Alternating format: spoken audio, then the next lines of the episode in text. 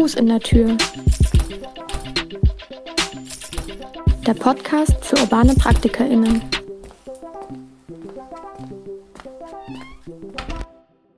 Willkommen zurück bei Fuß in der Tür, dem Podcast für urbane PraktikerInnen. Wir senden wie immer aus dem THF-Radio am Flughafen Tempelhof in Berlin. Ich bin Tomasuki Hinrichsen, ich bin Designerin und selber auch urbane Praktikerin. Und mit mir im Studio ist wie immer mein Co-Moderator Heimo Lattner. Ähm, Heimo ist Künstler und Mitbetreiber des Verlags Berliner Hefte zur Geschichte und Gegenwart der Stadt. Hallo Heimo, schön, dass du da bist. Ja, hallo Thomas. Ich ähm, entschuldige mich gleich mal vorab für meine Stimme. Ich bin ein bisschen heiser, aber ich werde mein Bestes tun und diese, diese Folge durchhalten. Ähm, ja, das Konzept dieser Staffel ist, dass wir uns mit Begriffen auseinandersetzen, welche die urbane Praxis prägen und ausmachen. Und viele dieser Begriffe werden inflationär genutzt und verlieren dadurch mit der Zeit ihre Bedeutungsschärfe. Und daher, daher hatten wir die Idee, uns nochmal mit, intensiv mit einigen Begriffen zu beschäftigen und diese kontextuell einzuordnen. In der letzten Folge haben wir über das Wort Kooperation gesprochen, zusammen mit Rebecca Wall und Matthias Heiden. Und heute soll es um den Begriff Unlearning gehen, also auch bewusst auf Englisch, aber zu Deutsch verlernen. Und äh, dafür haben wir zwei GästInnen eingeladen, und zwar Shamila Sharma und Ibrahim Quraishi.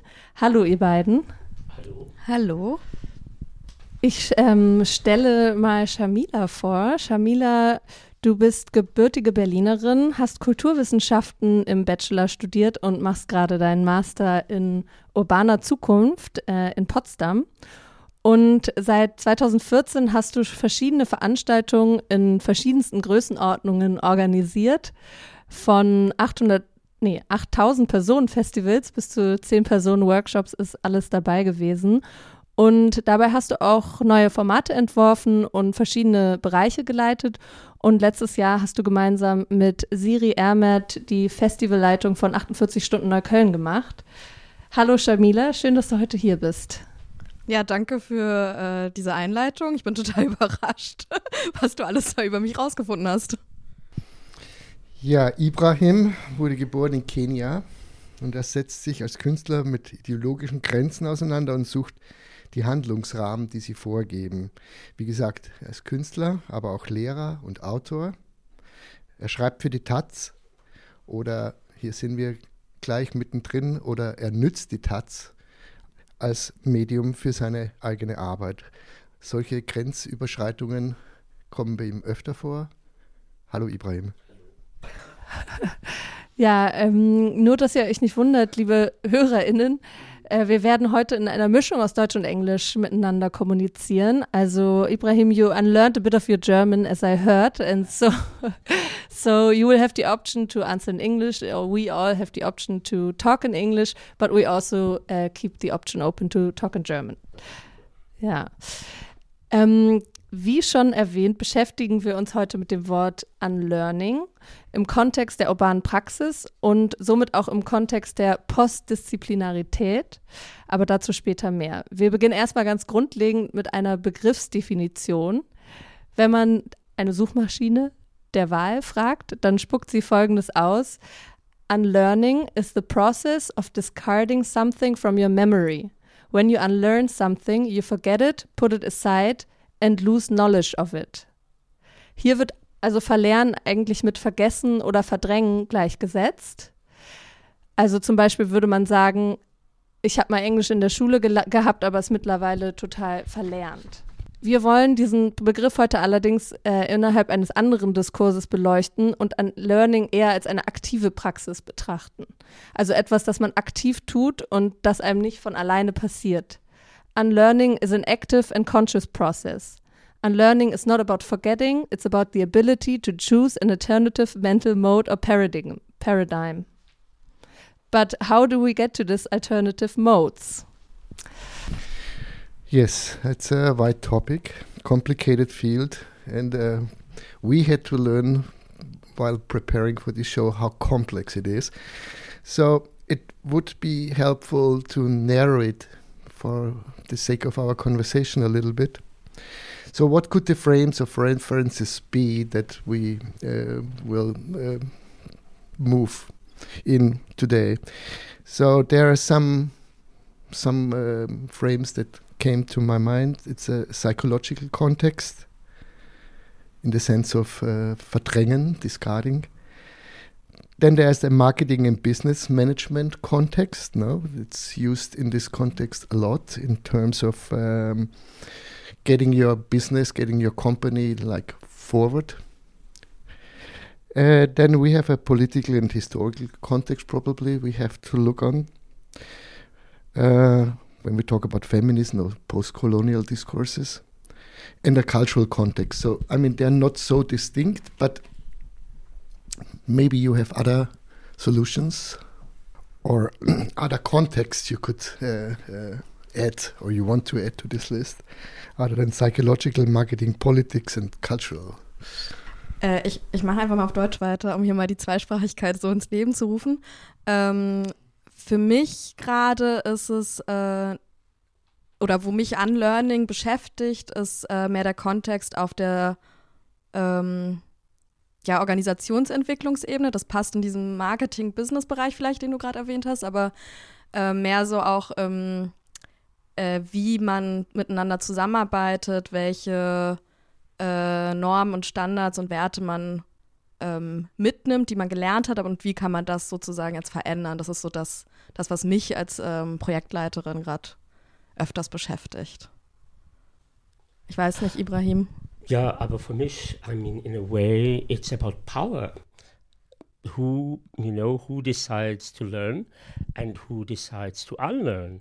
And actually, in the context of power, who is actually the teacher of the unlearning and who is the learner in a way and who holds the key to those power structures so in for me this is an area that we should in a way cover somehow Ja, ich, also ich stimme Ja, dir total ja, zu. Power ja. oder Und da- Macht, Macht ist echt äh, auch ein wichtiger Kontext bei diesem, bei diesem Begriff. Und ich beschäftige mich viel damit, wie ich so reclaim kann und in meinem Bereich sozusagen anders handeln kann, als ich es gelernt habe. Aber es ist sehr schwierig. I think it's difficult to unlearn, or the term difficult is to unlearn by because by actually doing it, you are learning something. So you're accumulating more information or knowledge by uh, unlearning. So in a way, I see it as a tool for learning. Um, so maybe it's not necessarily a new approach towards a subject, um, but as I said, it's an accumulation on a subject of, of knowledge on a subject. So to change, in order to change something or not to step in the trap of redoing mistakes again, one needs to know the internal structures of the subject he talks about, or he wants to do an unlearning process within. So it needs analysis of the subject of the topic. And then so we can find out what is uh, maybe not helpful, not necessary, what's in the way, and what we want to actively unlearn. But even something that is, seems outdated holds a lot of, of knowledge. So, how do we practically proceed an unlearning process? In your practice, how, how would you describe it? Ein wichtiges Tool in meinem, in meinem Prozess ist auf jeden Fall die Reflexion und der Austausch über Dinge. Das habe ich jetzt auf jeden Fall gerade äh, sehr viel gelernt, dass man immer wieder auch dieselben Prozesse durchmachen muss, um kleine Steps zu verändern oder um kleine Dinge zu unlearnen äh, und um dann sich weiterzuentwickeln. Also ich, ich spreche total, also mich spricht es total an, wenn du jetzt gesagt hast, sozusagen, dass es hier viel um ähm, das Generieren von neuem Wissen geht oder das Weiterentwickeln äh, von Wissen und sich zu lösen auch von den Dingen, die man gelernt hat. Und das ist nicht, also ich, genau, das ist für, für mich ist es auch kein Verdrängen oder Vergessen von Wissen, sondern eben darauf weiter aufbauen. Und ähm, ein wichtiger Step für mich ist zurzeit wirklich Zeit einzuplanen, aktiv über Dinge zu reflektieren und sich darüber auszutauschen, was oft in so einer in so ein Projektvorhaben, in denen ich arbeite, die halt sehr zeitlich beschränkt sind, ähm, vergessen wird und auch oft irgendwie keine Zeit dafür da ist.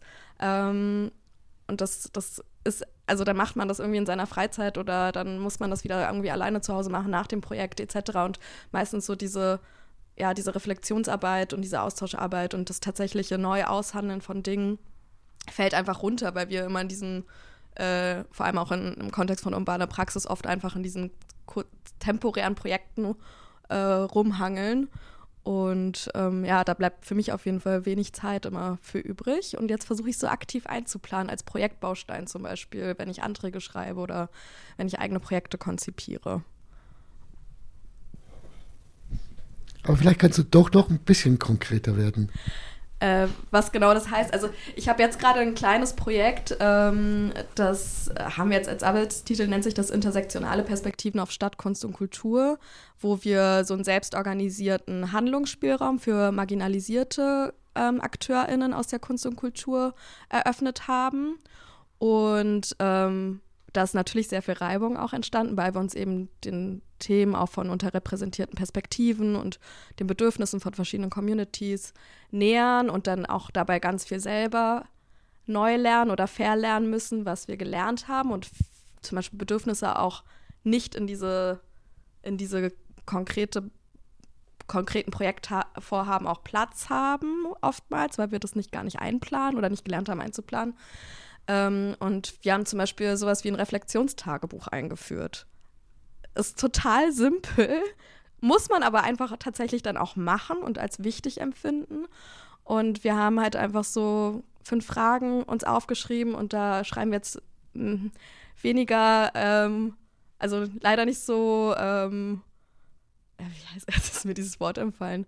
Äh, ja, genau, nicht so konsequent rein, aber halt immer wieder in Abständen ähm, schreiben wir tatsächlich auf, was wir verlernt haben oder äh, was wir neu gelernt haben oder wo wir uns weiterentwickeln wollen. Und allein, wenn man sich dafür die Zeit nimmt und das runterschreibt und dann auch die Perspektive des anderen sieht und darüber widerspricht, ähm, ja, passiert total viel Neues und man entwickelt eine neue Haltung. Also ich habe in, innerhalb dieses Projekts auch wirklich eine neue Projekthaltung entwickelt oder ist Teil meines Prozesses. Interesting because I, I actually believe we cannot unlearn in a way that we are constantly learning. So the idea of unlearning is actually in some ways, I would say it's a bit ridiculous, actually, mm-hmm. in the sense that because how do you unlearn? You can only gain knowledge. You cannot deny what already exists. Okay, you can maybe understand a process where the knowledge that you gained may not be totally applicable, but at the time that it was, let's say, received, it was the process of the learned of the new. So you cannot go backwards by renouncing it, actually. So for me, in my practice, uh, I have have the problem that people are using the notions of unlearning to, in a way, dis- denounce historical, historical imperatives. And this is where my problem arises. Whether it's in art theory, whether it's in philosophy, we tend to view the concept of learning as an empirical concept of imperialism you know?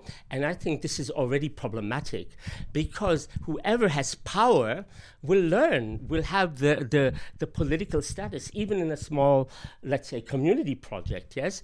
So, I mean, the idea of unlearning is very much implicated on the learning of power structures. So we will never escape it, actually, if you think about it.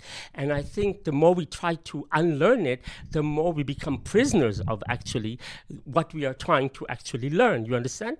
So, in a way that we are constantly falling into these traps that is never, it's like a whirlpool. We cannot get out of it. Do you agree? Uh, I totally agree. Oh my God. Ja, ähm, ich werde auf Deutsch weitermachen, ja, ja, ist, ist okay? okay. äh, nee, ich habe auch genau viel darüber gesprochen, dass es sozusagen für mich auch eher um ein Weiterlernen geht und ich finde auch diesen Trend von wir dekonstruieren alles und machen, nehmen alles auseinander, führt für mich auch nicht so richtig weiter oder es bringt mich nicht voran, weil ich dann eigentlich mehr verwirrt bin und mich weniger traue, auch Sachen zu machen. Vor allem, wenn ich in der Gesellschaft eben nicht so eine Machtposition habe. Ähm, und ich finde auch, dass man eher darüber lernen muss, wie man jetzt weit oder darüber reden muss, wie man weitermacht und Neues lernt. Und ich faile halt auch total oft, ehrlich gesagt. Und mittlerweile ist so mein Umgang damit, aber auch einfach offen zu sein und das zu benennen und zu sagen und sich irgendwie auch so ein bisschen nackig zu machen und irgendwie einzustehen, wenn man Fehler macht. Und ähm, ja, in unserer, in unserer Gesellschaftsform oder auch in meinem kleinen Projekt, wie du meintest, so, es gibt natürlich Machtstrukturen, die kann ich irgendwie nicht verneinen und äh, gleichzeitig möchte ich aber auch weitermachen und ich möchte, dass man über Machtstrukturen spricht und einen Umgang damit findet. Ich kann es aber auch nicht, also wenn ich, ähm, wenn ich Macht dann komplett verneine, dann komme ich auch nicht mehr weiter, habe ich dann auch gelernt, dass ich mich da zum Beispiel einmal total schon zurückgenommen habe und nicht mehr getraut habe, weiterzumachen, weil mir dann wiederum gespiegelt wurde, dass wir ja auch eine Machtstruktur haben und ich so, ja, ich kann aber gerade nicht anders ha handeln als innerhalb dieser Machtstruktur.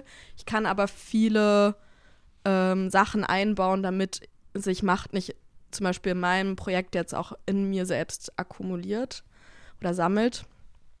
Und ich finde es wirklich ein spannendes Thema auch bezüglich Power, ähm, weil ich oft, oftmals auch Projektleitung gerade bin und äh, ich damit auch ja irgendwie umgehen muss. Ähm, ich habe mich auch unwohl gefühlt oftmals in meiner äh, Situation als Leitung und gleichzeitig ist für mich aber auch, also für mich mein Verständnis mit Power ist halt ähm, dass das einfach viel Verantwortung auch mit sich bringt und dass man sich damit also darüber bewusst machen muss.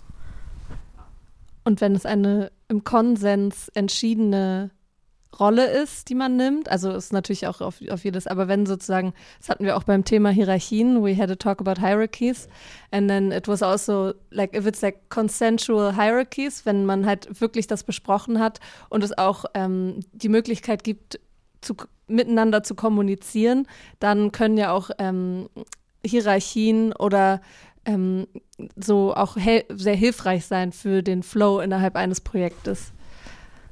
Auf jeden Fall. Also ich erlebe ziemlich oft, dass Menschen ähm, das auch gerne haben, wenn denen klare äh, Sachen gesagt werden oder klare Handlungsspielräume eröffnet werden.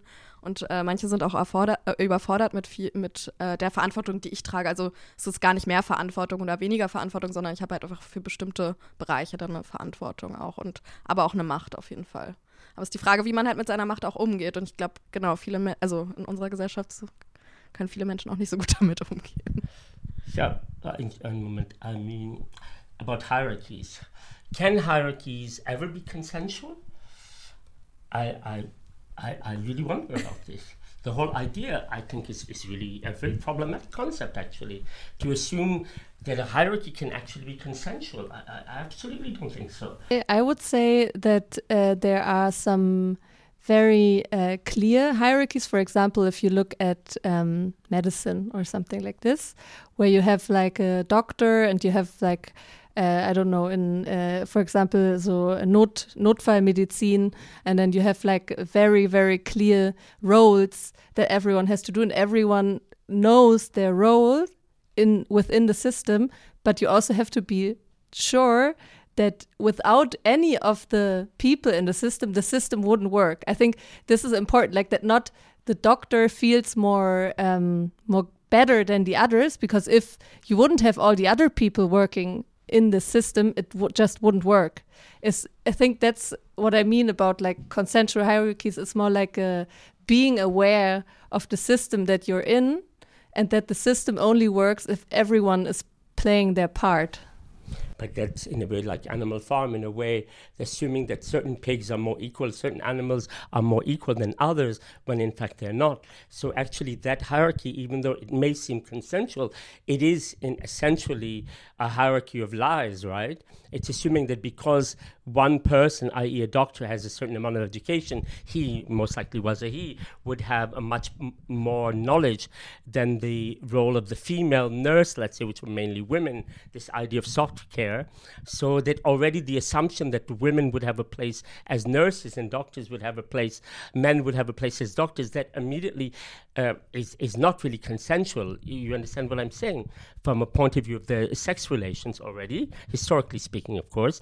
And of course, course, in historically, it would be the men who would be pushed into the medicine, while the women would be pushed pushed into, let's say, unintellectual activity. So even if it's consensual, it's actually not consensual. Yeah, I, I totally get your point, and I think there we are back at the unlearning yeah, topic. Yeah. because uh, yeah, I, if we talk about unlearning, I as I understand it, and that's why I'm also a bit more pro unlearning, even though you said it's kind of impossible, but we have to look at those structures and try to find a way how we can deal with this. And I, I see unlearning as an approach to deal with to deal with this problem. Yeah, maybe we can get to a more concrete um, example again. um, you mentioned uh, it's a process of uh, deconstruction or deconstructivist principle.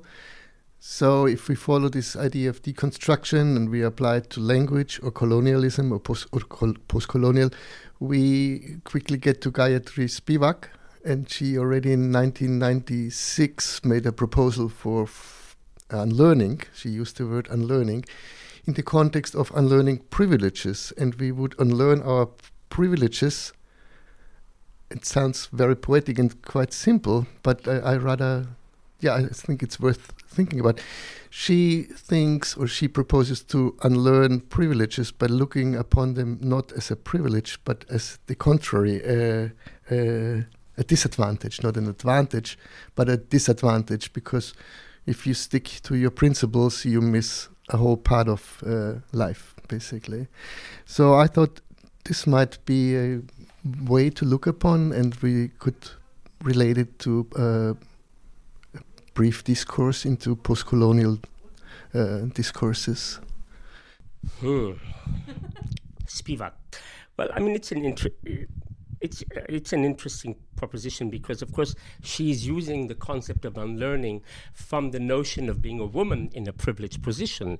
So in a way she's actually let's say supposedly unlearning to be a woman from an intellectual point of view and go to the position of being aware of being a woman, but in the sphere of the intellect of questioning the role of, let's say, learning itself, which has been hierarchical mainly by men, historically speaking, and also in the idea of the notion of how history is revealed, let's say, which is mainly by men. I don't mean oral history, but written history.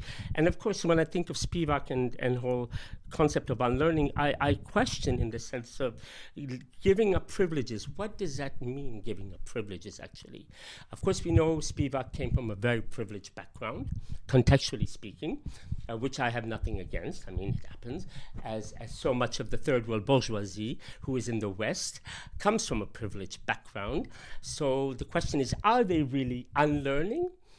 in the sense of unlearning from the point of view of decolonization, or are they actually part of the empirical colonial empire, speaking of decolonization from that position? So, Spivak, coming from a privileged background at Columbia, an amazing thinker, I'm not really sure that she's actually unlearning. The discourse she's offering is an alternative power discourse to the colonial structure itself. You understand? And that's my problem with Spivak in this case, as many of, of the thinkers from the South. When they're speaking of unlearning and decolonization, they're only, in fact, regurgitating, you could say, other Western thinkers who don't see themselves in the position to question this. You understand what I mean? It's the fear of the Western, let's say, thinkers, let's say Agamben or Butler, to actually question the process of the former colonized states. So, of course, you have people like Edward Said and Spivak and uh, Eqbal who are used as a prop, or uh, Eqbal Ahmad, as a prop to actually push the subject, but generally they're sidelined in larger philosophical theory. You understand what I mean? So they're seen, they're put in a box, but actually they use the methodology that is quite classic in a way of social critique. So th- I don't think that they're offering, I mean, besides intellectually, it's, it's beautiful, but otherwise, practically, they're not offering solutions of decolonization. Spivak is just not offering that. When she's in Saudi Arabia or when she's in the Emirates, this, I mean, this uh, issues of decolonization and the theory smack totally falsch in a way, in my view. Um, Genau, also ich kenne ich kenn, äh, die, die Person nicht, äh, die äh, du gerade zitiert hast, Heimo. Ähm, von daher kann ich, kann ich gerade nur irgendwie von dem, was äh, Ibrahim gerade erzählt hat, ähm, so ein bisschen mir was erschließen. Und ich finde auch, dass es irgendwie, wenn es aus dem akademischen Diskurs kommt und äh, eine Person über Privilegien spricht, dass es einfach auch keine ähm, Lösungen irgendwie aus, dem, aus, der Akad aus dem akademischen Diskurs, die tatsächlich implementierbar sind in unserer Welt oder auch vor allem für Menschen, die nicht so viele Privilegien haben wie andere. Ähm, und ja, ich kann mir überhaupt nicht vorstellen, wie man aus meiner Position heraus auch ähm, Privilegien unlearned. Also mir fällt noch nicht mal irgendwie ein praktisches Beispiel ein. Ich weiß nicht, ob euch was wirklich einfallen würde jetzt in diesem Moment, welches, wie man Privileg unlearned in unserer, in unserer Welt. Ibrahim, do you know, would, do you know something what you could... About Did- Spiva. Huh? About Spiva. No, uh, what did you, what privilege could you unlearn and how could you unlearn it? Because I, I actually can't, Aber I I can't, can't I work with this concept. No, I think, yeah, I suppose you learn by giving your wealth away when you are wealthy. I suppose you give your rings away. I, I suppose. But that would be temporarily only, Yeah, right? Or, or, or I suppose as a man you learn to give your cock away, I suppose. Maybe. Somehow.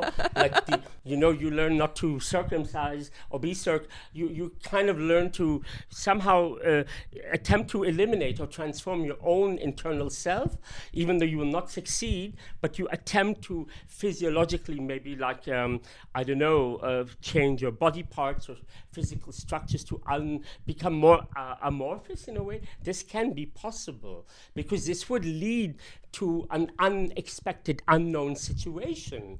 You know, I mean, e- even I don't want to bring up the issue of transgender, uh, the problems with transgender or gay and lesbian LGBT community, but you know, often when mm, when you have the transgender community, there is an idealization of, of men into women without really understanding the problems of oppression with women, you know? And this is quite problematic. It's not that I'm against trans, I'm definitely not, but there's a, there's a lack of consciousness on that level.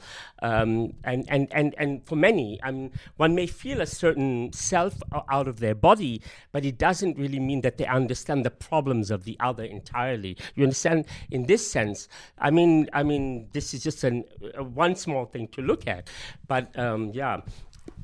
Ja, ich habe ich hab gerade, was das angeht, habe ich schon, schon das Gefühl, dass ähm, Privilegien zu verlernen ist natürlich eine große Herausforderung, aber ich finde, wir sollten uns dem nicht komplett verschließen, weil ähm, also ich habe das in meinem Umfeld jetzt schon gemerkt, dass zum Beispiel ähm, äh, männlich gelesene oder männlich sozialisierte Personen ähm, durch diesen, diesen ganzen äh, Diskurs, der gerade stattfindet, schon zum Beispiel ähm, natürlich nicht immer, aber auf Dinge achten, die vielleicht vorher, auf die sie vielleicht vorher nicht geachtet hätten und insofern vielleicht auch eine Art von äh, Privilegien abgeben. Also, keine Ahnung, simple, ganz simples Beispiel, Booking für eine Party machen und dann halt größtenteils weibliche DJs einladen oder so.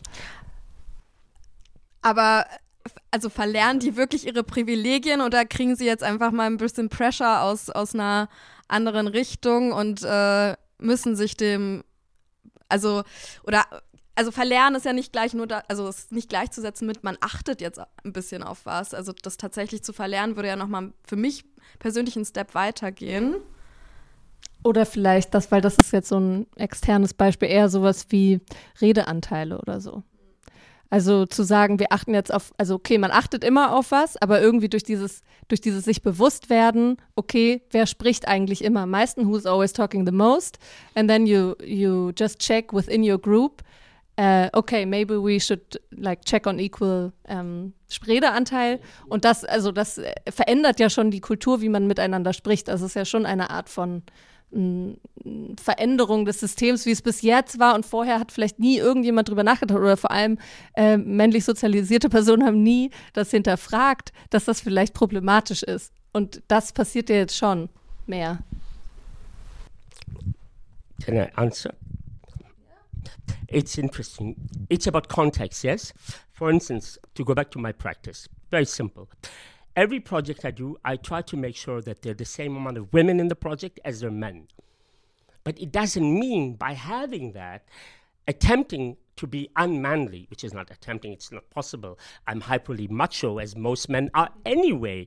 You know, I mean, 30,000 years of training doesn't make us, let's say, any any more enlightened. It's, it's, it's, this is falsch. So, but even this attempt of creating or attempting to create some kind of semblance of equality has problematic side effects. Because sometimes it feels artificial. Because so much of our surrounding atmosphere has not changed. And the behaviors we as the more we try to move away from the behavior somehow we become even more aggressive actually. You understand? So it, it, it, it's a backlash not because of the equality but in a way it, it becomes paternalistic and that's also a problem of unlearning in a way so um, this idea um, that um, enlightened men, let's say in our context, let's say in Germany, there are certain things we don't do. We accept, we accept um, women as equals, but actually in most cases we don't accept it. Of course not, because we accept it, but when it comes to the real, let's say, financial issues, when it comes to the fact that if a girl, if a partner, a female partner, is earning more than the man. I had three cases of colleagues. You can see the uncomfort in the boyfriends, you know? It's really quite strange. So there's some socialization that doesn't want to accept real equality because real equality changes power balance and it's very difficult when the partner in most cases women start demanding it the men just run away you know and and this is a this is this is not just a sexual problem this is a historical problem you understand what I mean? And if we talk about unlearning from the point of, let's say, decolonization, we really have to look at those societies. I mean, they may be decolonized, but structurally, they're totally colonized by patriarchy. Well, today they, uh, ich sag's auf Deutsch. Ja. Heute, heute ging doch durch die Presse, dass Frauen in Deutschland immer, glaube ich, noch im Schnitt 18 Prozent weniger verdienen im selben Job wie die Männer. Ich denke, das ist ja. dieses strukturelle Problem, das man einfach nicht aufgeben möchte. Oder man, man könnte das doch wahrscheinlich, aber es ähm, also vieles, was du sagst, Ibrahim, spricht mich sehr an, weil ich das auch fühle. Ich, ich glaube so, zum Beispiel, also Thomas und ich sind ja Teilen einer Generation, sind ein bisschen die Jüngeren in diesem Raum und trotzdem auch in meiner Generation, wo wir schon so aware und was auch immer alles sind und irgendwie äh, uns mit anderen Gendern identifizieren, ähm, uns viele Sachen irgendwie anders aneignen, hinterfragen und uns anders positionieren und trotzdem äh, also wenn es so um Macht und das Patriarchat geht, spüre ich das einfach in allen Feldern meines Lebens immer noch. Und ich struggle schon sehr damit, auch in meinen Projekten, das wirklich auch dem so, dem, das wirklich so dem entgegenzusetzen und auch wirklich äh, stark zu bleiben, weil es kommt dann auch radikaler rüber und wie ich dann halt eben auch benannt werde und gesehen werde. Deswegen, also ja, also das zu verlernen oder zu anlernen, ich keine Ahnung, wie wir das anstellen sollen. Ähm, ja. Aber wenn ich da äh, kurz einhaken darf, also ich habe das Gefühl, dass ähm, ich mir in den letzten fünf Jahren über so unglaublich viel mehr bewusst geworden bin. Allein das Wort Patriarchat. Ich wusste wahrscheinlich vor, keine Ahnung, fünf Jahren, hoffentlich wusste ich schon, was es ist, ne? Aber also es sind so viele neue Begriffe aufgekommen, Toxic Masculinity, was auch immer. Also das war alles bis in, also in meiner Jugend war das doch überhaupt kein Thema, das überhaupt zu hinterfragen.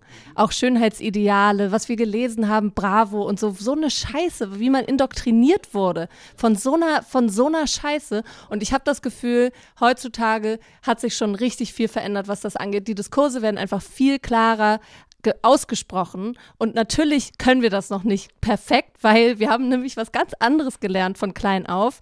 But if we are now able to look at it, and uh, we are able to name it, we will be able to change it. Starker Satz an der Stelle. Ähm, du hast total recht. Also ich verliere auch manchmal diesen Optimismus. Also du hast total recht, dass äh, schon vieles oder wenn ich genau auch auf mich selbst schaue, dann habe ich extrem viel dazugelernt und neu gelernt und versuche das auch in die Praxis umzusetzen. Aber es fällt halt schon immer im Zusammenspiel mit dem System oder mit den Menschen, mit denen wir uns halt im, bewegen, alltäglich äh, schon sehr schwer. Und ich glaube, was, was ich jetzt so versuche zu akzeptieren, dass es einfach ein sehr langer Weg wird und es einfach in ganz kleinen Steps nur passieren wird. Ähm, ja, und vielleicht ist, genau, vielleicht ist auch noch die Frage, so was wir alles anlernen wollen, auch noch eine spannende Frage. It's funny. In in Norway, for instance, I really love this. They they try to educate the boys to play with dolls and wear pink, and girls with airplanes and football. I really love it. My niece, uh, for instance, skis, and she's now studying physics, and she used to love to play football. But the thing is that even though she loved to play football, she was not in Norway, but she was in the U.S. The problem was that the way she behaved was seen too masculine. Okay. And that behavior was automatically discounted by other women. You understand what I mean? So the uh, the the the the, the suppression, historical, let's say, or paternal or religious, there are many factors, is so entrenched that even this change to me, it may take another 10,000 years unless women really take the guns and kill half the men. it may have to happen. No, but if you really want to unlearn, then we have to go through the process of a war, which has not happened. And of course, if we think about war, there was a moment in the second feminist movement. This is the period of um, Simone de Beauvoir and so forth, and also during World War II. You saw women were actually doing equal things to the men. But what happened immediately after the Second World War, especially in France and the US and in West Germany, women were put down. So, in the sense of not only earning less, because it's assumed that automatically the male, I think even the German tax system is more supportive of the male earner than the female earner. So it is assumed that the male will take control. And I think that even in the subtext, in, even in Norway, what is scientifically coming out that more women are psychologically and physically abused. Do you understand what I mean? Uh, yeah, yeah, more than ever. And this is the crazy thing. So, what happens is, it seems that when women somehow learn, let's say, or unlearn, I don't know which word, their own, let's say, agency, their boyfriends or their husbands just cannot stand it and they get drunk and beat them up. So I, I guess it's a uh, it's a society issue. Like everyone has to take part in this process. It's not only uh, it's not only an issue of the woman that they have to change the agency. Also the men. I mean, I know in your in your example, also the men were playing with dolls and stuff. But I uh, I uh, I am not losing hope that uh, we can do this together. But uh, uh, as I also want to add that, of course, it's not clear that women, if they are in power, will be better people. so may, no, of course, of I'm, course, that's I'm not clear. They would never be better. Yeah, that's exactly. Fine. That's why we have to. But no, no, that's no. why we have I, to. I, no, we should never idealize that they would be better. No, but at least they would have a chance. So think about this. So I think, imagine, no, but just imagine if we go to this idea of creating religions now with Muhammad being a, a, a woman with let's say Jesus being a woman lesbian, um, Muhammad being a female pedophile going after little boys, Moses, I don't know, um, being a woman just philosophizing in a mountain. It may not be better, but it may bring in something different. You understand? So the foundation already is so fucked up that we are brought up in that I, I don't see an escape actually, you know? I, I think uh, uh, something radical needs to happen like mass conversion to lesbianism. You know, no, really, I, I would support this. You know, but Ditch this, the man. this could could be interesting. Yeah, know? I think everyone should just LS do LSD on a daily basis. Aber richtig. but I don't. But this is not a bad idea. oh, Entschuldigen. Ähm, okay, ich ha habe einen Vorschlag. Und zwar äh, haben wir ja jetzt schon sehr breit über das Thema ähm, Unlearning, das haben wir jetzt so aufgefächert und ich würde das gerne auf den Diskurs der urbanen Praxis führen. Also, dass wir über, ähm, was bedeutet Unlearning im, äh, im Zusammenhang mit urbaner Praxis. Und dafür habe ich einen Text mitgebracht. Und zwar ist der leider auf äh, Deutsch. Ich habe den noch, ich habe den nicht äh, komplett übersetzt, nur am Ende habe ich einen Teil übersetzt. Den werde ich dann auch noch vorlesen. Aber dieser Text kommt äh, aus dem Glossar der urbanen Praxis. Das ist so ein kleines Büchlein, was von der NGBK herausgegeben wurde. Und da gibt es eben einen Artikel über das Wort ähm, nicht disziplinär. Und in diesem Artikel kommt auch der Begriff des Verlernens hervor. Und ich ähm, deswegen auch eben diese, diese, äh, ähm, ja, diese Überschneidung von Verlernen mit dem nicht-disziplinären, nicht-disziplinären, da, darum wird es jetzt gehen. Also, urbane Praxis wird oft in einem Feld gemacht, das scheinbar gar nicht existiert.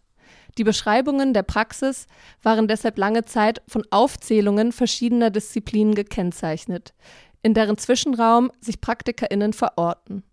Gearbeitet wird zwischen den Feldern Architektur, Stadtentwicklung, Kunst, dem Sozialen und der Bildung. Da all diese Begriffe mit großen institutionellen Formalisierungen verknüpft sind, Ministerien, Schulen, Museen etc., ist es umso schwieriger, neue Verbindungen zu konstruieren, die von den AkteurInnen innerhalb der Disziplin auch gelesen und mit der eigenen Praxis verbunden werden können. Äh, warum das Nein und die Ablehnung, urbane Praxis mit Disziplin zu verbinden? In dieser Ablehnung steckt die Lust, aber auch die Notwendigkeit, die Grenzen der erlernten Disziplin nicht nur zu übertreten, um zwischen den Disziplinen interdisziplinär nach Austausch und neuen Formen des Wissens zu suchen, sondern auch bestimmte Codes und Vorgehensweisen der erlernten Disziplin aktiv zu verlernen, um anderen Wissensformen Raum zu geben. Damit ist die Hoffnung verbunden, dass wir so neue Wege finden, um alte Muster hinter uns zu lassen und die komplexen Veränderungen, die wir gestalten müssen, anpacken zu können. Yeah, so in this rejection of traditional disciplines lies the desire, but also the necessity not only to transgress the boundaries of the learned disciplines in order to search for exchange and new forms of, of knowledge between the disciplines, but also to actively unlearn certain codes and procedures of the learned disciplines in order to give space to other forms of knowledge. Yeah. maybe uh, you can like have a take on that um, from your own practice. Ähm, ja, ich habe mich auch kurz mit diesem Wort Postdisziplinarität und Nichtdisziplinarität und Transdisziplinarität etc. pp. nochmal beschäftigt, äh, weil mir diese Begriffe, obwohl ich mich ja im Kontext von urbaner Praxis und auch in meinem Studium ähm, viel damit beschäftige, aber vor allem eben auf diesem akademischen Diskurslevel ähm, und ich glaube, dass es einfach fast unmöglich ist, fernab von Disziplin aktuell, oder für mich ist es tatsächlich ähm, sehr schwierig, fernab von Disziplin zu denken, weil ich nicht gelernt habe, fernab von Disziplin zu denken. Und ich ja auch ganz klar meinen Bildungsweg innerhalb von Disziplinen und Fächern etc. gegangen bin. Und mir fällt es schon schwer, ähm, mir vorzustellen, wie wirklich Projekte nicht disziplinär oder postdisziplinär aufgebaut werden können. Ich arbeite viel interdisziplinär, das heißt, ich arbeite viel mit Menschen aus anderen ähm, Richtungen oder Ausbildungen oder ja, Menschen, die einfach anderes gelernt haben.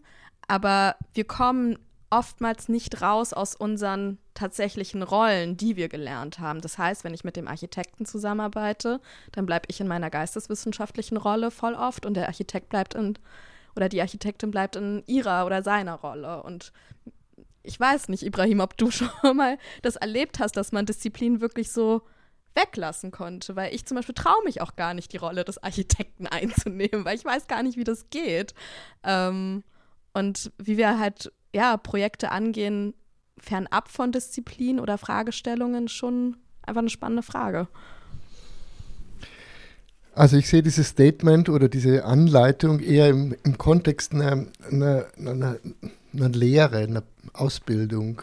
Also dieses Disziplinen können einen im, im, eigenen Schaffen unglaublich im Weg stehen oder wissen. Also als ich an die Kunsthochschule ging, hieß es, du musst einfach auch alles vergessen. Ja? Wenn man dann aber mit Folk um die Ecke gekommen ist, hieß es, das ist aber nicht Kunst. Also man sieht das Problem, dass man ja im eigenen Feld sich bewegt und darin auch seinen Referenzrahmen findet. Aber natürlich können Dinge einem beim der Arbeit am, an dem eigenen, in Anführungszeichen, in den Weg kommen. Und ich sehe dieses äh, Glossar eher als äh, eine Anleitung, Tool, das man sich vielleicht erarbeiten kann an Learning als Tool, um gewisse Dinge that get in your way when you're working on something to, to, to blank them out, die abzustellen. Ja. Ähm, was es mit Postdisziplinarität auf sich hat, das habe ich ähm, ja auch noch nicht so ganz, ganz kapiert. Vielleicht, Thomas, was ist Postdisziplinarität? Postdisziplinarität. Ja, ich glaube, also ich habe es ja heute von, von dir tatsächlich gelernt, das mit dem interdisziplinär und dem transdisziplinär, das habe ich vorher auch noch nie gecheckt. Also das interdisziplinär quasi, wenn man innerhalb der schon noch innerhalb der Disziplin bleibt, also sagen wir der Gestaltungsdisziplin, eine Designerin und Architekt und transdisziplinär dann eben diese verschiedenen. Kunst und Wissenschaft zum Beispiel wäre ja, dann transdisziplinär. wäre dann transdisziplinär. Und dann, was darüber hinausgeht, ist halt eben dieses Postdisziplinär. Und ich kann tatsächlich damit total relaten. Also ich finde, dass in der urbanen Praxis ähm, und ich kenne das auch von mir, dass man wirklich komplett die ganze Zeit so dilettantisch unterwegs ist und so tut, als könnte man irgendwelche Sachen, die man eigentlich gar nicht richtig kann. Und dann lernt man sie halt, während man sie tut.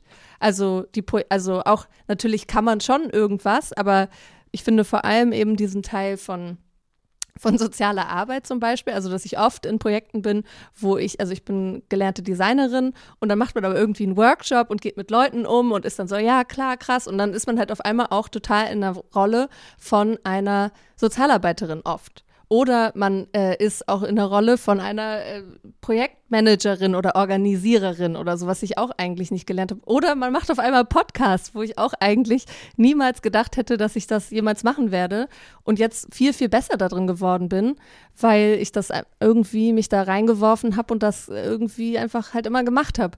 Und ich habe das Gefühl, dass darin schon sehr viel Potenzial auch liegt und auch in diesem einfach, einfach mal machen auch viel Potenzial äh, liegt, aber natürlich es auch Gefahren birgt. Also es ist mir natürlich auch schon oft passiert, dass ich mich selber komplett überschätzt habe und dann da einfach stehe und so bin so, äh, also was mache ich denn jetzt eigentlich, wenn es wirklich problematisch wird? Zum Beispiel gerade im Kontext von sozialer Arbeit, wenn ich auf einmal komplizierte Menschen da habe und überhaupt gar keine Ahnung habe, wie ich mit denen umgehen soll und so direkt beleidigt bin. I have a problem with that statement. Because, not your statement, the Balder statement, because the, the, the desire to abandon the notion of disciplinarity in the sense of the classic sense actually is quite counterproductive. There's no guarantee that new anything new will arise. I mean, we already have social experiments in the last century and even earlier, but especially in the last century, when in the times of the early Soviet Union, they decided to destroy all the notions of classical uh, building of architectures in villages and uh, socializations and go for collective model, in theory, on paper, it may have looked good, but it actually produced horror in many ways. So there is no guarantee that if we abandon the classical notions of what we have learned totally out, we will come up with more open spaces. Of course not, because the power structure will be the same. You see? So actually, the, it's not about disciplinarity. I think disciplinarity is fantastic. I mean, but the problem is we have a notion of disciplinarity connected with men and this notion of the wunderkind. The do you understand what I'm saying? So the problem arises is the way we treat disciplinarity with ego, in fact. I mean, Freud spoke of this. If you connect disciplinarity with ego, then we have a problem you see? And often in our societies, it is always with ego. It is not for the sake of actually constructing something socially for the community. And that's why nothing new comes out. I mean, look at architecture, even contemporary architecture. So much is about star architects. It's not about the disciplinarity of what they're doing for their societies. They don't give a fuck about social housing or, or, or re-eval- most, or even re-evaluating the way market treats construction and, and living spaces. You understand what I'm saying? So, I mean, there is a structure structural problem there. Um, you know, with with the principalities of power there again. You know. Um, I can resonate with your your statement because I also told before that I have a problem with with the statement and the field of post-disciplinarity and non-disciplinarity because I can't I can't grasp the notion and the the um, the translation to the practice also i can't see it right now and you're always like going back into the into the topic of power and ego and and uh, hierarchies and um, pa- patriarchy, and uh, I totally get it. Um, I'm trying to stay more into, uh, uh, or I'm trying to get more into the practical way of grasping both notions, like non-disciplinary and unlearning. And um, I have a question for you, maybe. Is there something you unlearned in your discipline lately? I, I try, but I don't think I'm successful. Yeah, to, I uh, mean, that's fine. but but I I I, I, hmm. I I'm a I'm a victim of myself, but I'm not a victim. You understand? So that means we are all attracted to some things, right? So obviously, in in, my perception of myself, I am yeah, I'm not egotistical. I am open-minded. I am easygoing. But actually, this is absolutely an illusion. You understand? Yeah, I understand So that. I, I want to imagine myself as someone who's cool and, but of course, I'm. In my thinking, I'm fucking old. I mean, you know, I'm I'm always reading about the Holocaust, the Hannah Arendt, visions. I'm always stuck in the past, actually, and thinking that somehow I break out. But actually, I find myself not breaking out. You understand? Mm-hmm. So then the, the question arises how, how do you come to terms with the fact that what you make can never be new, can never be radical, and actually can never be enlightening in a way, in, in not in the classical term, but in, in you know, because I don't believe, at least in my case, that I have the brain capacity to let's say do something that will somehow contribute to a change. You really think so? Oh, yeah, of course. Because in, I only speak of me. I'm part of a system that I'm already so preconditioned um, by my, let's say, class, education, by the way I dress, by the way I think. It's pretty regressive, you know? But I'm. I'm comfortable with I like your sweater. But I'm comfortable with the regression. But I'm awa- I try to become aware of it. So maybe I don't want to use the word unlearning. Maybe by attempting to become a little aware, maybe I become more aggressive in the sense, in the more classical way. It's a resistance, you know? And maybe by trying to move away from ideology, I'm actually probably much closer ideologically to the right wing than you would even imagine, even though in my mind I'm not. You understand? So I, I, I think that maybe in the process of so-called unlearning, we have to recognize our own internal trap of our own how we perceive our consciousness and what that consciousness means to the external eye. You understand? Yeah, I'm I'm trying to understand and to follow. Uh, I think I understand it. Um, like, uh, but I, give you an example. I, Yeah. I make it easy okay, great. because no, I, I yeah because I, I I love Chomsky. You know, uh, normally it's cool, it's so shikimiku to say, but there's a thing I really do love about him, and um, and I even Can you? Uh, who is it? uh, Noam Chomsky. Noam Chomsky um, is a linguist, and um, yeah, I, I think he. Okay, it's a man, but that's okay. it's it's also fine. It's okay. In this case, I think it's acceptable. But what I like about Chomsky is that uh, I think he's amazingly intelligent. I mean, I, I think I'm always drawn, like all of us are, to people that know, like, I don't know so much, but these people, they really know, you know? And it, it, and it requires discipline discipline to really know, but discipline without the ego can be, I find it very sexy. Uh, you know, but so in this case, not of, of, because of homosexuality, not because of this reason, I find it sexy, but yeah. So Noam Chomsky did something I think very few people have, uh, and well, I have to do this. Sorry. He he um, he came up with the idea of the cognitive language theory. Now, the cognitive language, I'm going to read it exactly. So, according to Chomsky, I know this is a bit academic, but yeah, excuse me, Julian, we are the product of evolutionary development. According to Chomsky, yes, not every trait is limited to evolutionary development, such as our ability to make sense of abstract conceptualization, such as mm, uh, mm, similar to the idea of how Chomsky views linguistics. Now, as the structure formulated with the development of language will be um, similar, as will be a similar process. Uh, sorry, I cannot see. Why not? I'm going to begin again. Sorry. I have to make it bigger. I'm minus 13, so it's getting worse. Oh yeah, Yeah. I'm getting there probably too. I know I'm really getting blind. Oh. Oh, yeah, yeah. I have difficulty even with the glasses to see. Oh yeah. That's, Oh, yeah. Yeah. Yeah. That no, I can't. Yeah, yeah. yeah. That's a problem. But they look really cool, those glasses.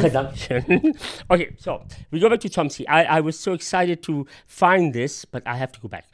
Oh my God, where are you, Chomsky? Okay, yeah, here we go. Cognitive uh, language theory. Okay, so uh, Noam Chomsky believes that we are very much pre-programmed. All humans are pre-programmed. Hmm, stink. Mm, pre-programmed. Wow, that's like predeterminism. But he says that in spite of being pre-programmed, we are the products of evolutionary development. Okay. According to Chomsky, not every trait is limited to evolutionary development, such as our ability to make sense of abstract conceptualization, okay? Such as our ability to understand number theory, ah, such as our ability to understand number, uh, number theory. Yeah? Now, here we go.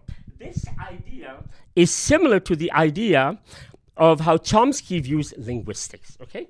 So, this is really interesting. As the structure is formulated with the development of language, will be similar process with our ability to understand them. Meaning, we may have similar process of our ability to understand the meaning. We may have the innate ability to learn a language, but does it still mean that we understand correctly the structure of language? You understand?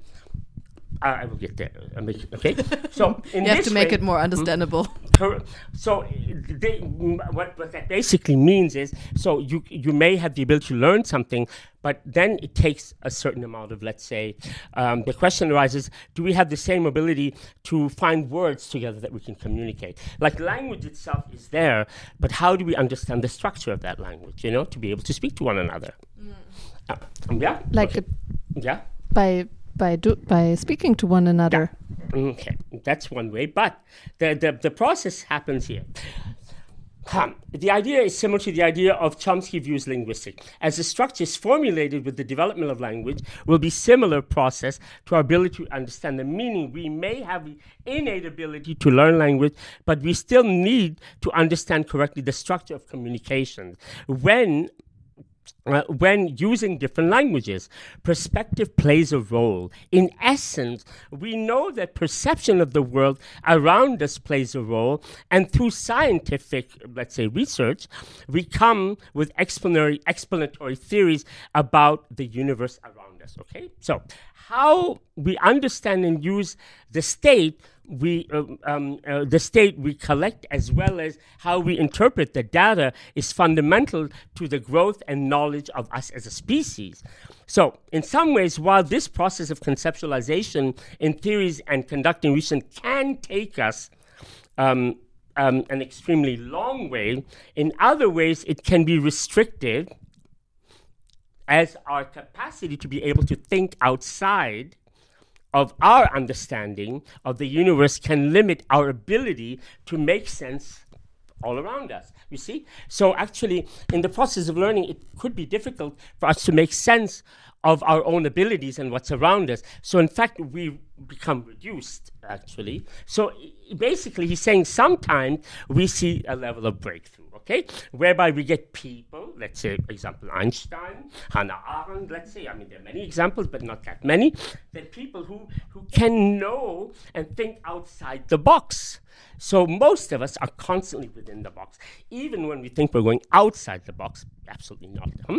And they perceive to understand a world in a way that we can't. But and in some cases, sometimes resulting in scientific breakthroughs, not hocus pocus religion, such as Einstein. I already said that. Yeah, it is important to understand Chomsky. Why?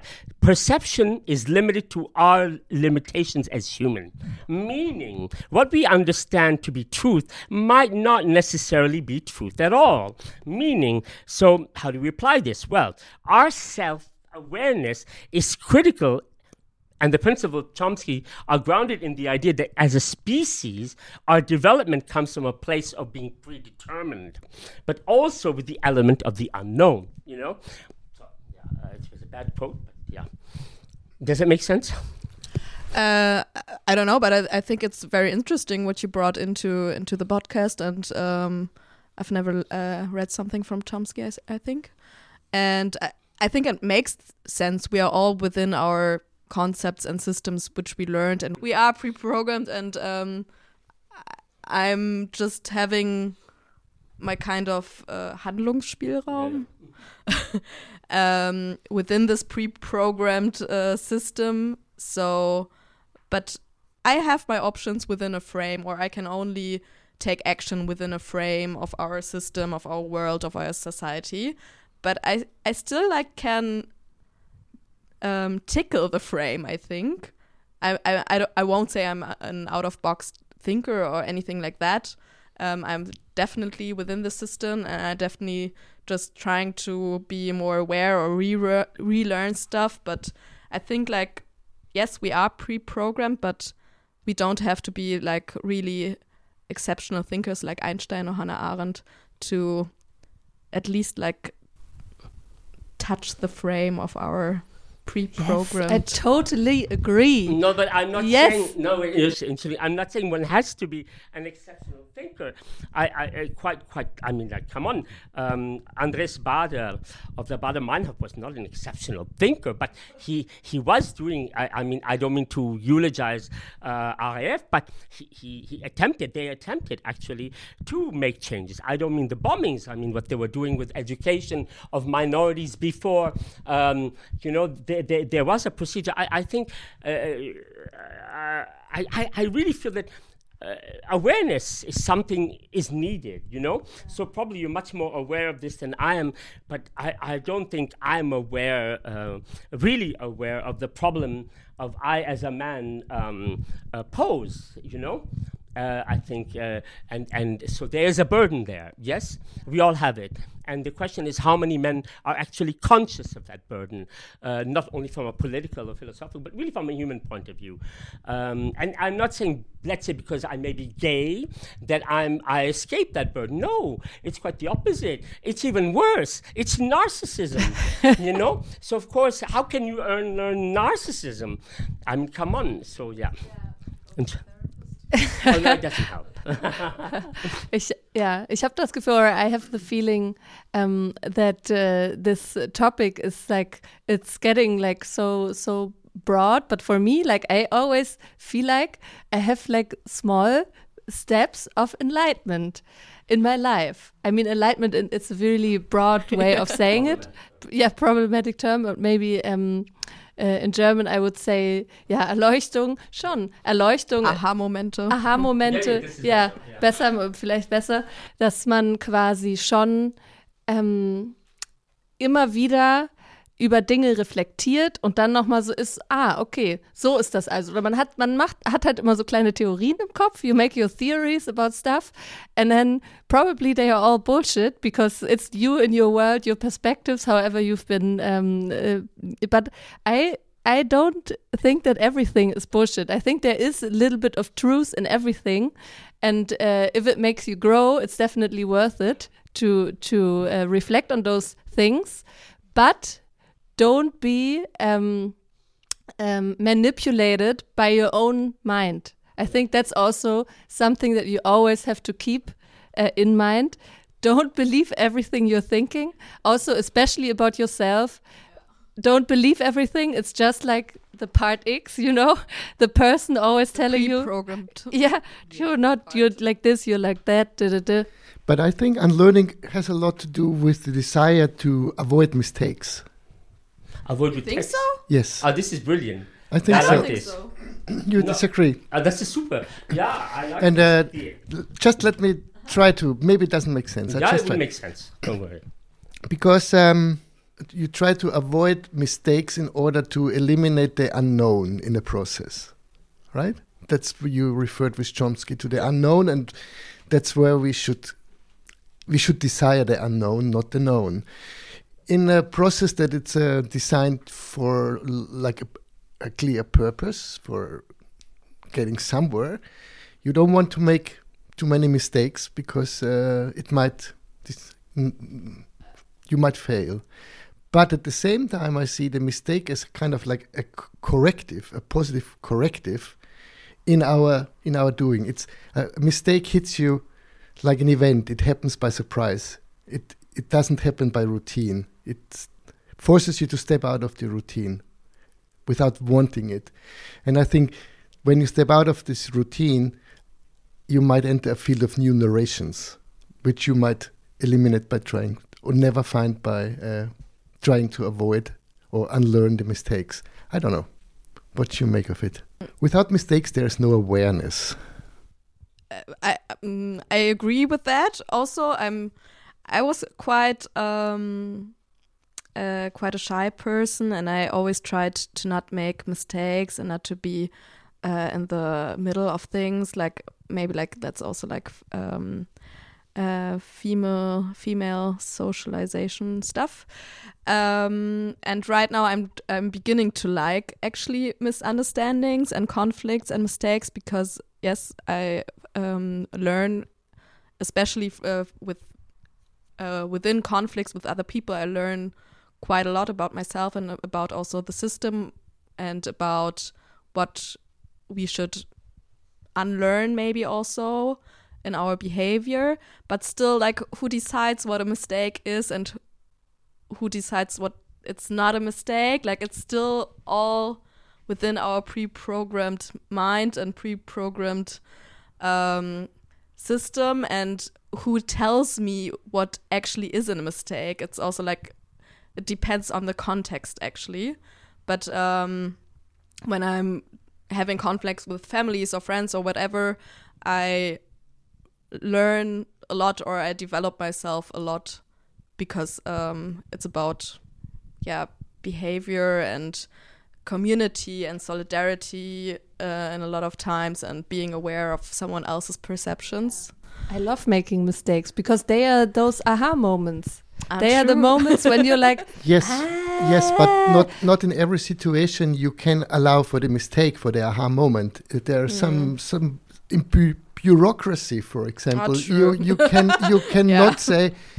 Oh, actually, I like mistakes because now we get to talk. Because most likely nobody will talk to you about mistakes; they will just tell you you did it wrong. so, yeah, but like for example, in a personal conflict, and you think like you're totally right, and you're this great person, and you did everything right, and then someone is telling you, and I mean, of course, you have to be open for it as a, in your character. But I have had it before. The people were telling me th- things, and I was like, huh, it's actually true. Damn it, uh, yeah, I'm, I'm I'm a shitty person. Interesting you know and it's like uh, it's so important to have this uh, to have this aha moment to actually view situations from another perspective to reflect on situations to see oh wow we really fucked that up. And um maybe maybe i mean it's not always fun i must admit. If you really fuck something up it's it's not really fun. But i in the moment but i can always laugh about it and they it makes the best stories as well the big fuck ups are the funniest stories as well Yeah, I mean, I have to say that, um, you know, the question is conscious mistakes and unconscious mistakes. So I think if we talk about mistakes in our, let's say, a conscious mistake that we're making to, I suppose, to like on purpose yeah, like on purpose. I mean, like misstep. Um, in fact, Bergson, another philosopher much earlier, had this idea. But I, I want to go to what you're saying because this idea of misstep in the s- politis, as we all come from cultures that believe in polite society, politis conventions, you know, behavior as you spoke, how you and I must behave with each other, how we must behave at a dinner table. I mean, all these stupid bourgeois concepts. But to make a mistake in that, that's that's a kind of conscious mistake. And actually, it's not a mistake. It's just how radical you are. But then the unconscious mistake is where the danger is. You, you see, and that's I think. I, I mean. I, I, I wish, um, I mean, like, what is the unconscious mistake? Is it um, that you have terminal cancer, for instance? I'm not saying you would, but if one does, that's an unconscious mistake because it's not supposed to happen. Hmm? And then you have it. So you have to deal with it in a different way. And in that sense, maybe the consciousness shifts because you can see the world in another way that we may not be able to. I think those mistakes, those inherent mistakes that we cannot even imagine, are really much more wow, they, they, they are something that, as you point out, they, they are really the, the, the, the, the process of change, you know? And, and I, I really believe this that people who have, and this is a bias, people who have been ill all their lives, or people who have had these disadvantages that they're unable to control, which by our standards of society, of beauty, of the way we are supposed to be. Uh, of course, that's an unconscious mistake because they, they didn't choose it. It happened to them. Those people really have something to offer. And it is those people in our supposed unlearning that we want to discard more often. So, It reminds me on the theory that we had about unlearning our privileges because the unprivileged are have more to offer. I, wasn't it the theory that you were That was the proposing? That's how we started with Spivak. No, Ah. It's completely different context. Yeah, because But Spivak is very privileged. So when she speaks of being unprivileged and not being a professional, I really say, my but God, she's come on, she, come on, come on. she's she's not saying to unlearn the privilege. She says we have to unlearn to see the privilege as such. Yeah, but because it's- because uh, you might have more to offer if you have not that much privilege. I mean, that's how I understood yeah, what yeah, you were but- saying. Yeah, I mean, uh, again, I yes, but the idea of privilege itself is a problematic. So why are we assuming, in Entschuldigen, that someone who has this unconscious mistake, whatever it is, let's say, is unprivileged? Who is determining that actually? And why are we even thinking in terms of privilege and unprivilege? Do you see what I mean? Okay, so you would um, like keep it in a different context now. I what you, you what you said would happen in a different context than the this um, theory that we heard from Heimhoff. Yeah, the, the theory of unlearning. Yeah, Yes. Yeah. Um, I, I do believe it. Yes. Yeah. Again, you don't have to take my word. Even I don't take my own word. but I just I just learn. saw some parallel not parallels sure I unlearn, here. I really try to learn. yeah, I just saw some some parallels here. Ah, but, but but but it's it's. I really agree with you. I think it's great. I, I love it. Yeah. no, be, because, Whatever it is. No, because yeah, exactly because it's unknown, and there are people who have it. You know. I mean, and they're not the ones who are showing off. Essentially, they can't. You know, in a way, that they're not in the limelight because they understand something beyond the ego, yeah. the struggle itself. Yeah, I always find it about uh, uh, really uh, this. Yeah, it's like a, it's just such a hard conversation because you never really know what people have been going through, and uh, and yeah, I totally agree that you that you have people who have like a really amazing story, like amazing stories, mer- amazing uh, characters, things to offer, but yeah, I'm, I'm, I'm, I just don't want to judge about how they feel about this situation or something like Yeah, this. I I- mean, if, I if they have suffered, uh, Yeah. if they have suffered all their life and they rather think still like, I wish, I don't know, I wouldn't be like this, or I don't, I don't know. I, I just have no idea. I don't, don't So want to. I I just yeah. give you two examples. Um, I was in the Charité for a while, and um, a lung whatever issue, and then there was a guy who had metal everywhere on his body. He couldn't move a single thing, totally metallic, because he lost all motions of his body, literally. I mean, and here is this guy who's brought into the nurse, and we are together, and he has the same disease as I do, but it is aggravated that he cannot move anything. And here's this guy, really, I couldn't look at him, really, who cannot move without any assistant, arm, legs, anything. He is telling me that he feels sorry for me because he can see the pain I'm in. And and he was an architect, 47 years old, brilliant, and really I could I was blown away. I had never heard seen or really was never in front of such a brilliant person. His views on space. We spent six hours together talking, and I was like, oh my god, I wish I could record. I was crying because, and I realized, my god, he's feeling sorry for me. I, I, are you losing it? Uh, but this is idiotish. I couldn't believe it, and you know and at the same time, I couldn't look at him, you know, and and it, it, it, really it, it, it blew my mind. I mean, it really changed my idea because I was very suicidal in the sense that I had lost all ability to move on my leg and my hands. I couldn't make pasta. I, I couldn't like I was dropping glasses. So here I'm thinking that I want to kill myself. Okay, and here's this guy, totally like it's like 500 million times worse than me. It's absolutely, you know, he had three kids and a wife, and and and I was like, huh? You know, this is it, it, it was such an enlightening thing to use that term. But the other thing, I mean, okay, it's a cliche. Stephen Hawking, you know, he was uh, for all practical. I mean, it could have been a woman, but it was a man for all practical purpose. He was not able to uh, communicate, let's say, in the way we do. Yes, and then he they created a, a, computer instrument and then, then he created a linguistic tool to be able to transmit what he the thoughts he wanted to get out um, to the universe yeah? I mean this is an example. I'm, i do not believe in this idea of genius but in his case it's an interesting example of unlearning let's say because the, the mistake was not intentional I mean, probably that man never wanted to be like this. You, you understand what I mean?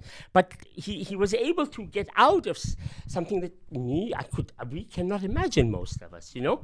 So I think in that sense, it's not feeling sorry, it's just trying to understand the, the, um, the inherent uh, inability that we have to be able to unlearn. Yeah, I always uh, saw I, me and my my. Uh, I always had the feeling that the is a stupid um, example, but I always had the feeling in school that the people who are like the most popular kids in school, they totally crash in like the up uh, when they are growing up and they come into the real world. And like the underdogs who have always been like more bullied they yeah. really blow uh, blue uh, uh blossom Absolutely. afterwards and like yeah, we were all bullied yeah, we're geniuses. I no, hate bullies yeah. really. No I but mean, yeah yeah but, uh, but and the people who were like those children stars I was always calling them, them, they totally crash because of course reality is not like that. Like you're in this like really enclosed hierarchical weird school system system and afterwards you just have to be open and you just have to meet people and you, you cannot you cannot still think you're the coolest person in the world because you're fucking not if you're whatever going to university or whatever. It's it's not working anymore. Yeah we we have uh, had like a, a, really nice talk. I think we we were um, only um, talking about the term in context of urban practice very swiftly. Also wir haben nur kurz äh, drüber gesprochen. Aber genau, die, also Heimo, du gucktest mich gerade so an, weil wir nämlich auch immer versuchen, diesen, ähm, diese Runde, diese Gesprächsrunde nicht zu lang zu machen. Yeah, maybe we can do like a, a closing round where we also uh, try to um, take in the term of urban practice, like um, in like a last round of, of thoughts. Urban practice.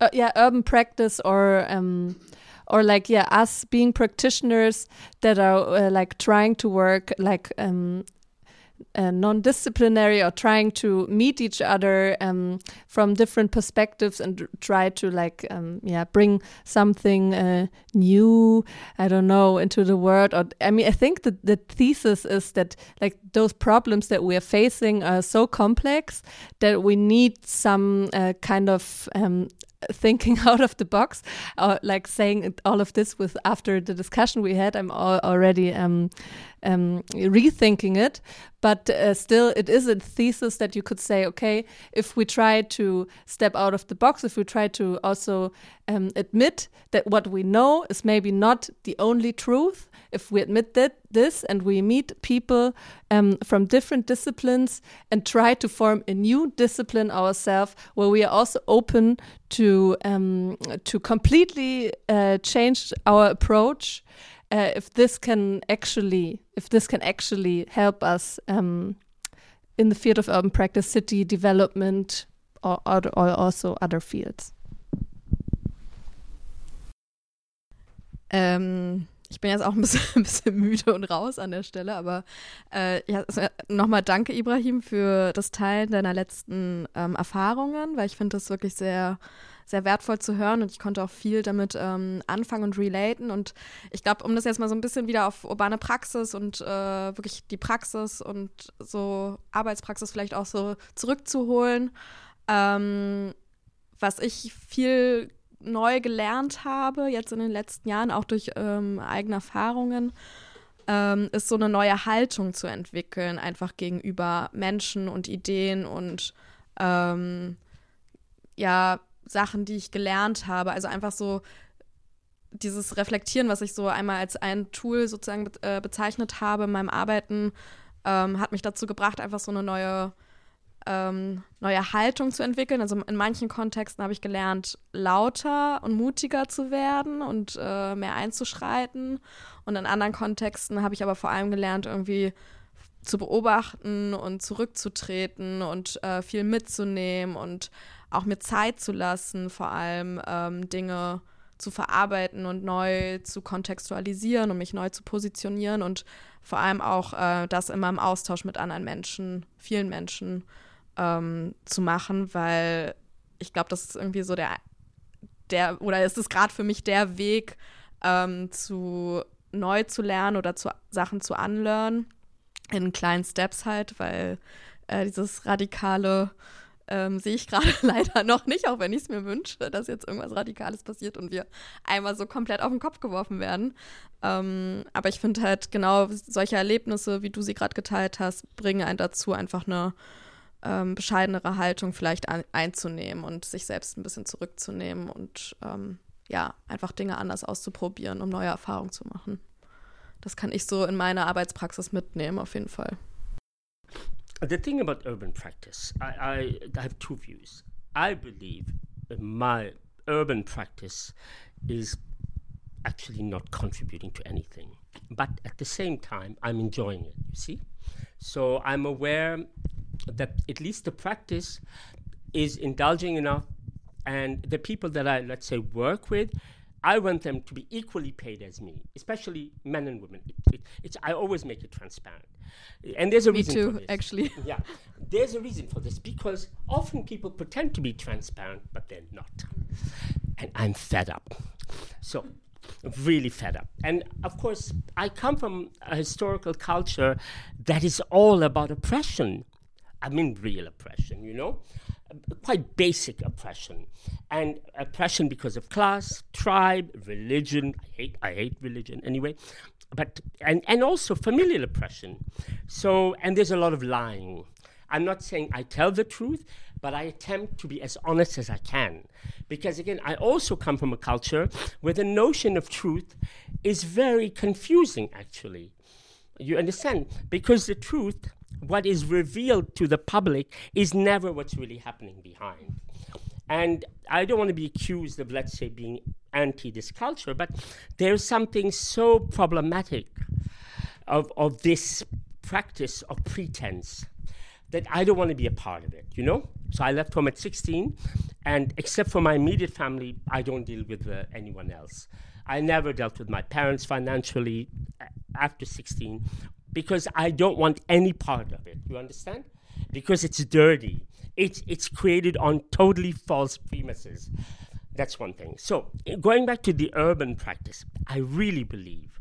Now I don't believe in many things, but I really believe that the only way to make a contribution, perhaps, is to really look at your immediate environment and create a support structure. Meaning, equal pay. Everyone should be paid equally the same, whether they work or not. Meaning, actually creating spaces within your community that can be collective, where you don't always buy new things, where you're not only commodifying your living, where you're actually saving electricity. For instance, in my apartment with my boyfriend, we don't have the heat on. So we wear a lot, a lot more clothes because we know that it's expensive. You know, where you're conscious, actively conscious of your own problems, not only because of money, but because of attempting to make some kind of a contribution to like be healthier, you know? Whether it works or not, I'm not sure, but at least to be aware of the other, I think, is in itself an urban practice. You know, I don't mean just in the sense of being aware and being friends, but actually contributing to the construction of a community. And I think in this sense, there's a lot to be offered. I don't know. I think that's really beautiful what you said, and I agree with you. Actually, in my practice, I also tend to um, pay everyone equally. And we have right now this small project where we created a um, community session um, in a participative way, and everyone was paid for every hour the same amount as we as the project initiators. And everyone in this project was so surprised that we are actually doing this this kind of way, and they're like, "Wow, that's so different of, uh, already from other." from all other projects. And i'm like okay but that's only the beginning. I want to uh, grow even more and develop even more. And i'm trying to be really transparent um, with everything. But yeah i can't be transparent with with everything everything um, but that was actually or that that is one of my approaches right now also to to yeah with paying everyone equally you equally you you're like deconstructing power a little bit or a little bit more. And um, also the motivation and the space that we created was really beautiful. It was one, one of my most nicest working experience right now actually also um, because the communication level was also really um, aware and really humble and everyone like was really respectful with each other and they everyone les- like contributed in a really beautiful uh, collective way. Um, so i'm really looking forward also um, how it develops even more. But it's nice that you also mentioned. Yeah, and, and I think probably it will not be idle because there's always some No. jerk. but I think in this so-called, let's say, unlearning, it would be great that we are growing our own food with aquaponics. How we really attempt to grow locally, to think of growth as degrowth. That means to avoid buying new things. That means to use furniture in a different way rather than going to IKEA. You know, to, to finding alternative solutions. I mean, we have the brain power. It doesn't have to be you know, uh, like massive things. But there are ways of actually, I mean, contributing to ourselves in a much more healthier and I think productive way than always like participating in, in growing and growing and growing. I think the problem is that the fact that we believe in growth, this is a problem. Yeah, I also yeah I also try to be less stressful in this project, um, mainly because of my um, colleague uh, Laura. Um, we are like trying to be really healthy in this project, not to do everything perfectly because no one will see in the end probably, and no one will care. And we are trying to deconstruct like this um, working standards also, which I, I was really part of, like always overworking, doing perfect result, uh, stepping forward and doing more than everyone else because that was also one narrative I grew up with that I have to do more than others. And um, yeah, that's also like a really nice part of my project right now. Like we are trying to be more healthier and uh, we are really talking about conflicts and we are really talking about what to change and we are really like reflecting we are taking our time and we are like um trying to just yeah be healthier actually and to be with people also yeah Yeah, thank you for your um, statements. Um, I think this was a very, very um, refreshing round. I will go home with a lot of thoughts, which is good.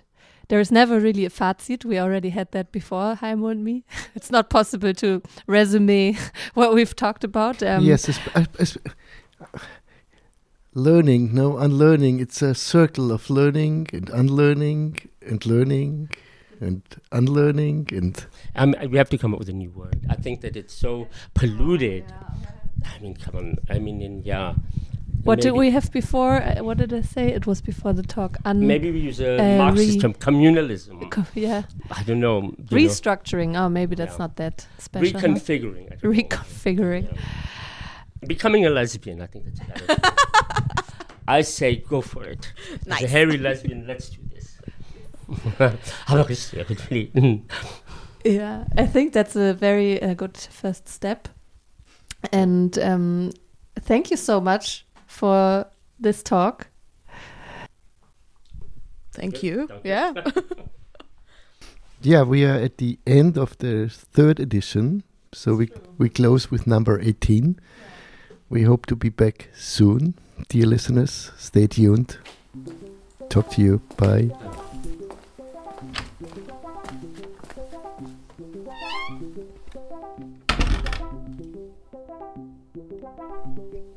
Fuß in der Tür.